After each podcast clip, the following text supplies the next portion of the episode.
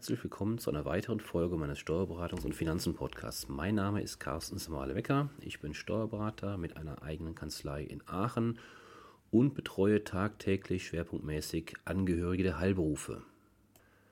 Das heutige Thema beschäftigt sich nochmals, wie schon öfter in der Vergangenheit, mit dem Thema Lohn. Und zwar möchte ich konkret heute auf das Thema bzw. die Möglichkeiten des sogenannten Minijobs und des MIDI-Jobs, also kleiner, aber feiner Unterschied in der Sprach, äh, im Sprachgebrauch. Fangen wir an mit dem Minijob. Der Minijob ist in der Praxis äußerst beliebt. Doch ist es so, dass dieser für den Arbeitgeber teurer ist als ein normales sozialversicherungspflichtiges Beschäftigungsverhältnis diese wichtige Komponente geht oftmals unter, weil es heißt, ja, Minijobs, das ist ja eine sehr einfache Angelegenheit, ähm, kommt sehr oft vor, ist für den Arbeitnehmer natürlich auch sehr günstig, weil der hat in der Regel keine Abzüge. Aber ich möchte ja jetzt schwerpunktmäßig die Perspektive des Arbeitgebers durchleuchten. Und da bleibt festzuhalten, Minijobs, also die klassischen 450-Euro-Jobs, aktuell soll auf 520 Euro im Laufe des Jahres steigen, diese sind für den Arbeitgeber teurer, wie gesagt, als ein normales sozialversicherungspflichtiges Beschäftigungsverhältnis. Es ist so, der Arbeitgeber zahlt auf das Arbeitsentgelt, also das Bruttogehalt eines Minijobbers, 2% pauschale Lohnsteuer, 13% zur Krankenversicherung, 0,9% zur Umlage für Krankheitsaufwendung, die sogenannte Umlage U1 dann kommt 0,29% für die Umlage für Schwangerschafts- und Mutterschaftsaufwendungen, das ist die Umlage U2, sowie 0,09% Insolvenzgeldumlage. Und last but not least 15% der höchste Anteil zur Rentenversicherung. Sie müssen sich nicht hier die einzelne Prozentzahl merken. Die Gesamtsumme ist entscheidend und die besagt, wenn Sie alles zusammen addieren, dann kommen Sie auf 31,28 Prozent. Und diese Summe sollten Sie sich merken. Ähm, eventuell kommen noch hinzu individuelle Beiträge zur gesetzlichen Unfallversicherung. Das kommt natürlich noch hinzu, ist aber keine direkte Belastung, weil das direkt im Monat bei der Abrechnung berücksichtigt wird, sondern das kommt im Zweifelsfall vielleicht einmal im Jahr ähm, dazu. Deswegen klammern wir das hier mal aus. Hingegen bei einem sozialversicherungspflichtigen Beschäftigungsverhältnis muss der Arbeitgeber nur in Anführungszeichen die Sozialversicherungsbeiträge, also die Arbeitgeber, den Arbeitgeberanteil in Höhe von 19,975 Prozent. Zuzüglich allerdings der Beiträge zu den Umlagen U1 und U2. Die hatte ich ja eben auch bei den Minijobs schon erläutert. Dann kommt noch die Insolvenzgeldumlage und auch wiederum die Unfallversicherung dazu. Das heißt also, wenn wir die beiden Beträge oder die beiden Bereiche vergleichen, beim Minijob 31,28% plus Unfallversicherung, im zweiten Fall, also im normalen sozialversicherungspflichtigen Beschäftigungsverhältnis, 19,975% plus eben noch ähm, kleinere Nebenleistungen, U1, U2, Insolvenzgeld und Unfallversicherung. Das heißt also, vereinfacht ausgedrückt, für den Arbeitgeber ist der normale, in Anführungszeichen normale sozialversicherige, das normale sozialversicherungspflichtige Arbeitsverhältnis deutlich, wirklich deutlich günstiger. Wir reden da von über 10 Prozent ähm, im Verhältnis. Vielleicht an der Stelle ein kurzes Beispiel. Ich versuche es kurz und einfach zu halten, aber es dient vielleicht der Anschaulichkeit. Wer statt zweier Minijobber mit einem monatlichen Entgelt von 450 Euro, also wir reizen die Grenze aus, stattdessen einen Arbeitnehmer für 900 Euro beschäftigt, spart bereits über 90 Euro an Lohnnebenkosten und das pro Monat. Rechnen Sie das mal aufs Jahr hoch, das ist einiges. Das heißt also, von der Summe könnte man ja meinen, ist das gleich, also 2 mal 450 ist gleich 900 Euro. In dem einen Fall beschäftigen zwei, sie zwei Minijobbers, in dem anderen Fall einen sozialversicherungspflichtigen Arbeitnehmer für 900 Euro. Aber in der Konsequenz der eben besagten Prozentsätze in den, in den Lohnnebenleistungen, ähm, wenn wir unsere ähm, Prozentsätze da anrechnen oder darauf berücksichtigen, kommen wir beim Minijobber Gehen wir jetzt mal auf die größeren Prozentsätze ein und nicht auf diese 0, ein, um es einfacher zu halten. Reden wir von ungefähr 30 Prozent Lohnnebenkosten, ohne die besagten kleineren Umlagen und die Unfallversicherung. Das macht in dem Fall aus 450 mal 2 sind 900 Euro, mal 30 Prozent sind 270 Euro Lohnnebenkosten für diese beiden Minijobber. Dahingegen der Sozialversicht, Sozial, Entschuldigung, sozialpflichtige ähm, Beschäftigte, der kostet den Arbeitgeber in der Summe, wir kommen zurück auf unseren Prozentsatz von knapp 20 Prozent, ähm, kostet ihn gerade mal, ich runde jetzt mal 180 Euro. Heißt, Ersparnis sind rund 90 Euro.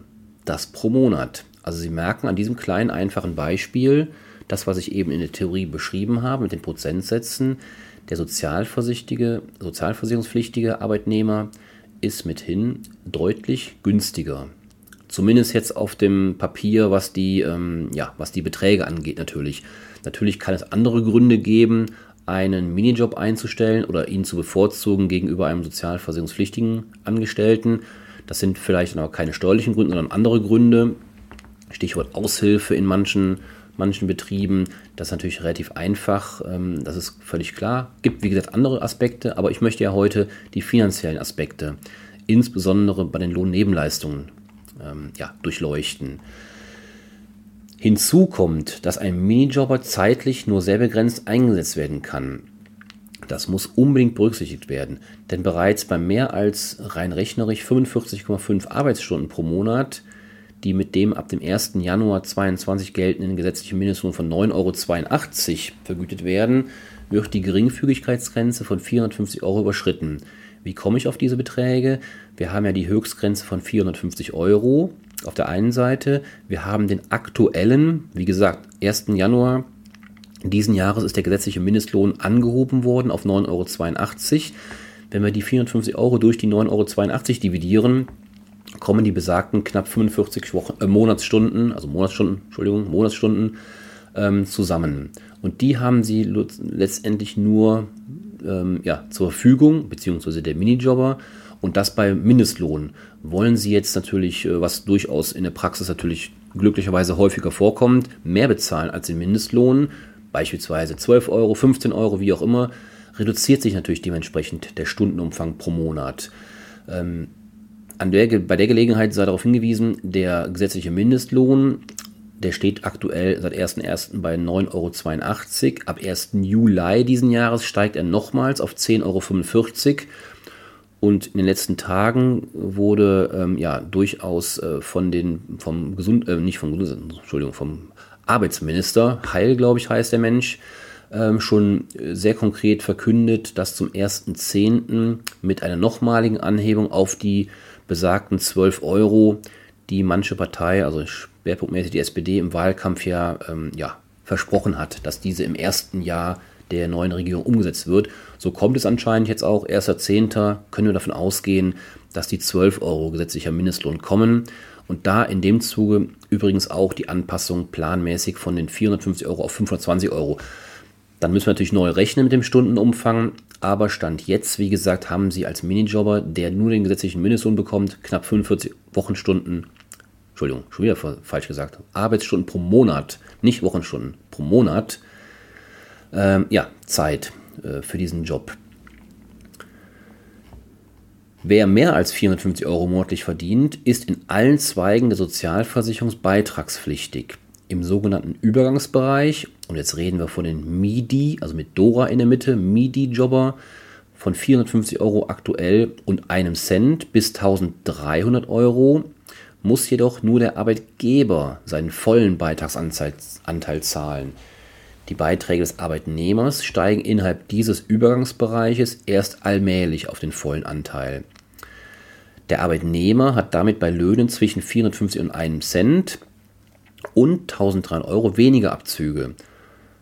Handelt es sich um das erste Arbeitsverhältnis, fällt innerhalb dieses Übergangsbereichs in der Regel auch keine oder zumindest nur geringe Lohnsteuer an. Auch hier müssen wir nochmal ähm, den aktuellen Hinweis geben wie gesagt, ich hatte es eben schon gesagt, der zuständige ähm, Politiker in der Regierung plant, diesen Satz von 450 Euro auf 520 Euro anzuheben. Und bei dem MIDI-Jobber, diesen besagten Übergangsbereich, auch der soll angehoben werden. Er würde sich ja sowieso automatisch mit der Unterstufe anheben von 450 Euro und 1 Cent auf 520 Euro und 1 Cent. Und dieser Oberbereich von 1300 Euro, der soll wohl auch angehoben werden. Ich habe das von 1500 Euro im Hinterkopf. Ähm, das werden wir sehen, was im wahrscheinlich Oktober auf uns zukommt. Auch hierzu nochmal ein ganz kurzes Beispiel, um das anschaulich zu machen. Nehmen wir an, wir haben hier einen MIDI-Jobber mit der Steuerklasse 1 und einem Kind. Dieser verdient, wir hatten eben schon das Beispiel 900 Euro, bleiben wir bei den 900 Euro monatlichem Bruttoeinkommen, dann würde seine Gehaltsabrechnung in diesem Jahr so aussehen, wie gesagt, Steuerklasse 1 und ein Kind. Das eine Kind wirkt sich ja auch ähm, in der Steuer ähm, aus. Das würde dazu führen, in diesem Beispielsfall, er müsste keine Lohnsteuer zahlen. Ich hatte ja eben schon gesagt, wenn es eine, das, eins, das erste Arbeitsverhältnis ist, ist oftmals äh, keine Lohnsteuer fällig, aufgrund der Höhe der Beträge, des Lohnes. So auch in diesem Fall, bei 900 Euro Bruttolohn ähm, würde keine Lohnsteuer anfallen. Daraus ergeben sich allerdings die anderen Abzüge, die Rentenversicherung, Arbeitslosenversicherung, Kranken- und Pflegeversicherung. Wenn wir diese Beiträge abziehen von den 900 Euro, würde sich ein Nettogehalt, ein Auszahlungsbetrag von, vier, äh, Entschuldigung, von 741,30 Euro, so viel Zahlen verspricht man sich schon mal, also das Nettogehalt beträgt 741,30 Euro pro Monat. Summa summarum hätte der Arbeitnehmer Abzüge von knapp 160 Euro ja, zu verkraften, in Anführungszeichen. Allerdings, es gibt noch einen ähm, anderen Aspekt, der jetzt mit der Steuer wiederum weniger zu tun hat oder gar nichts zu tun hat. Und zwar geht es um die Rentenversicherung. Der MIDI-Jobber wird seit dem 1. Juli 2019 rentenrechtlich besser gestellt. So erwerben MIDI-Jobber auch Rentenansprüche auf das tatsächliche Arbeitsentgelt und nicht nur auf den beitragspflichtigen Teil. Auch hier nochmal zur Erinnerung, der Minijobber unsere 450 Euro Kraft aktuell ähm, erwirbt keine Ansprüche auf sein, ich nenne es mal Rentenkonto, mal ein bisschen laienhaft ausgedrückt. Das heißt, er erwirbt keine Rentenansprüche. Der MIDI-Jobber allerdings wohl, und zwar zu einem etwas höheren Beitrag noch ähm, oder Satz seit dem 1. Juli 2019. Also auch hier sieht man wiederum ein Vorteil für den MIDI-Jobber, sicherlich in, der in dem Fall aus Perspektive des Arbeitnehmers. Ja, auch hier nochmal ein ganz kurzes Ab Beispiel zum Abschluss. Ähm, der Minijobber, der 900 Euro verdient, wir bleiben bei den 900 Euro, im Januar 2022 bzw. im Jahr 2022 beträgt dann sein Beitragsanteil aktuell zur Rentenversicherung nicht mehr 83,70 Euro, das sind 9,3% von 900 Euro, sondern nur noch 73,88 Euro, weil er wie gesagt ähm, weil die Sätze entsprechend zugunsten der Arbeitnehmer ja ansteigen, hatte ich eben gesagt.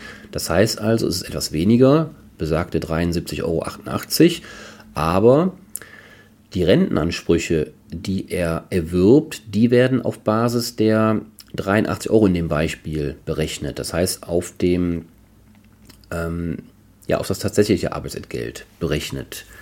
Ist alles ein bisschen kompliziert, wie Sie merken. Viele, viele Zahlen, mit denen ich hier um mich werfe, will ich eigentlich nicht unbedingt machen in diesem Podcast, weil ich weiß, dass das nur Verwirrung stiftet.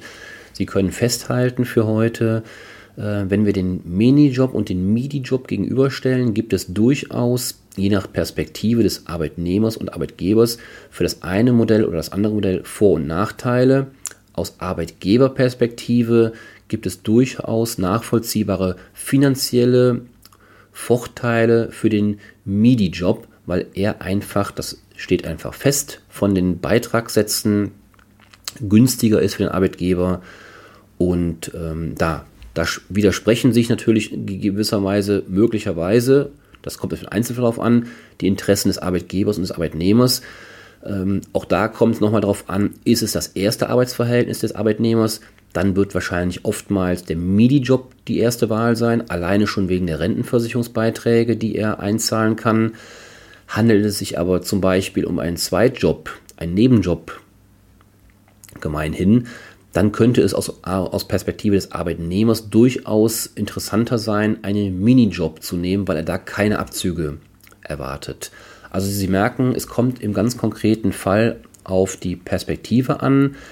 Die Empfehlung kann hier lauten, gehen Sie mit Ihrem potenziellen Arbeitnehmer, äh, bei dem Sie vor der Wahl stehen, Arbeitnehmer im Rahmen eines Mini- oder eines MIDI-Jobs, gehen Sie offener mit dem Thema um, sprechen Sie über die Vor- und Nachteile aus beiden Perspektiven und entscheiden sich dann für die beste Alternative in Ihrem konkreten Einzelfall. Ja, ich hoffe und bin mir eigentlich relativ sicher, dass Sie diesen Fall in Ihrer Praxis des Öfteren schon angetroffen haben. Sollten Sie Fragen haben, zögern Sie nicht, sich zu melden oder sprechen Sie Ihren eigenen Steuerberater ein. Der kennt das Thema sicherlich auch. Und ähm, ja, dann freue ich mich, wenn Sie beim nächsten Mal wieder einschalten und bleiben Sie gesund. Tschüss.